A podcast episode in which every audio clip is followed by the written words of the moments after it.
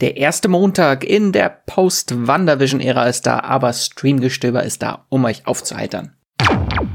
Einen wunderschönen Montagmorgen und willkommen zu einer neuen Folge von 5 Minuten mit Max am Montag. Ich bin der Max aus dem Streamgestöber und habe 5 Minuten Zeit, um euch mit meiner Serienliebe zu überschütten und euch mit neuen Serienentdeckungen fluffig in die Woche starten zu lassen. Los geht's! Heute möchte ich euch eine Serie ans Herz legen, die aktuell auf Disney Plus läuft. Und wenn ihr nach dem großen WandaVision-Finale panisch das Angebot von Disney Plus durchstöbert um etwas zu finden, was die Wartezeit bis zur nächsten Marvel-Serie The Falcon and the Winter Soldier überbrückt, dann habe ich einen idealen Tipp für euch. Mein Serientipp lautet Solar Opposites. Die wurde schon in unserer großen Streamgestöber-Folge zum neuen Star-Bereich von Disney Plus mit Andrea und Esther kurz erwähnt, aber ich möchte sie euch hier noch einmal näher vorstellen und mein Fanherz ausschütten. Solar Opposites ist nämlich die neue Animationsserie vom Rick and Morty Co-Schöpfer Justin Roiland, der übrigens im Original auch die Stimmen von Rick und Morty spricht. Und auf die bin ich tatsächlich gestoßen, weil ich als großer Rick and Morty-Fan von der Wartezeit auf Staffel 5 gequält werde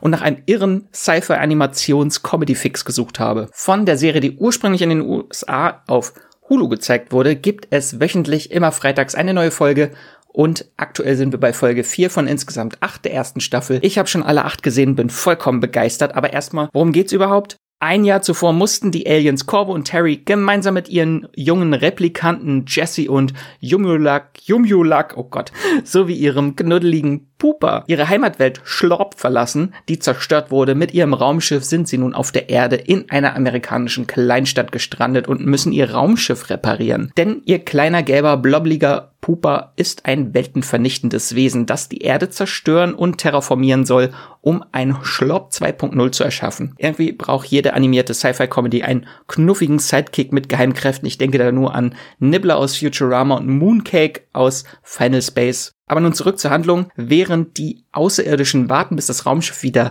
heil ist, erforschen sie das menschliche Leben in der Vorstadt mit ganz vielen irren und vor allem blutigen Eskapaden. Dabei treffen hier klassische Sitcom-Tropen auf Science-Fiction-Wahnsinn und den wir schon aus Rick and Morty kennen. Äh, und auf den ersten Blick wirkt Solar Opposites auch wie ein Rick and Morty 2.0, der gleiche Zeichenstil, die Hauptfigur, die auch von Rick, und Morty, äh, Rick und Morty Sprecher Royland vertont wird und äh, auch an Rick so ein bisschen angelehnt ist. Natürlich auch der Humor stammt halt vom gleichen Autor.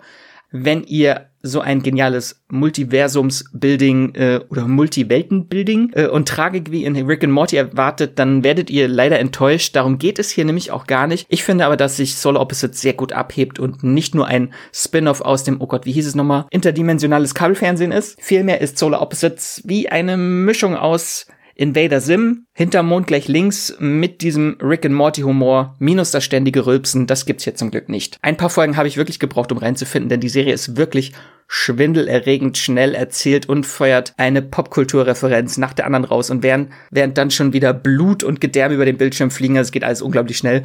Äh, ich kann jeden verstehen, dem das nicht gefällt. Ich habe es aber geliebt, denn es gibt total viele irre Hommagen an Filme wie Green Room oder Prestige und und und. Und wenn euch die Serie nicht so zusagt, möchte ich euch aber auf jeden Fall Folge 7 ans Herz legen. Das ist nämlich eine grandiose Standalone-Folge, die ihr auch einfach so gucken könnt, ohne den Rest gesehen zu haben. In allen Folgen gibt es nämlich so einen Handlungsstrang, der immer wieder vorkommt. Und das ist eine Wand voller Terrarien im Kinderzimmer der Alien-Replikanten. Diese schrumpfen immer wieder Menschen und packen die in ihre kleine Sammlung von Mini-Menschen. Und in dieser Folge nehmen wir dann die Perspektive dieser geschrumpften Menschen ein, die in der Terrarienwand eine eigene Gesellschaft gegründet haben. Und das ist eine herrlich epische und spannende Geschichte und Gesellschaftskritik, die da erzählt wird. Äh, in kurzer Zeit hat sich dort nämlich ein kleines eigenes Regime unter der Herrschaft des Duke gebildet, ein Schöner Verweis auf den Action-Klassiker Die Klapperschlange. Und dann kommt es zur Rebellion und mehr will ich nicht verraten. Ähm, ich hoffe, ich konnte euch Solar Opposites jetzt ein bisschen schmackhaft machen. Hoffe, dass es euch gefällt, wenn ihr reinguckt. Und merke gerade, dass ich euch schon wieder eine Cartoon-Serie empfohlen habe. Ist wohl gerade die Jahreszeit.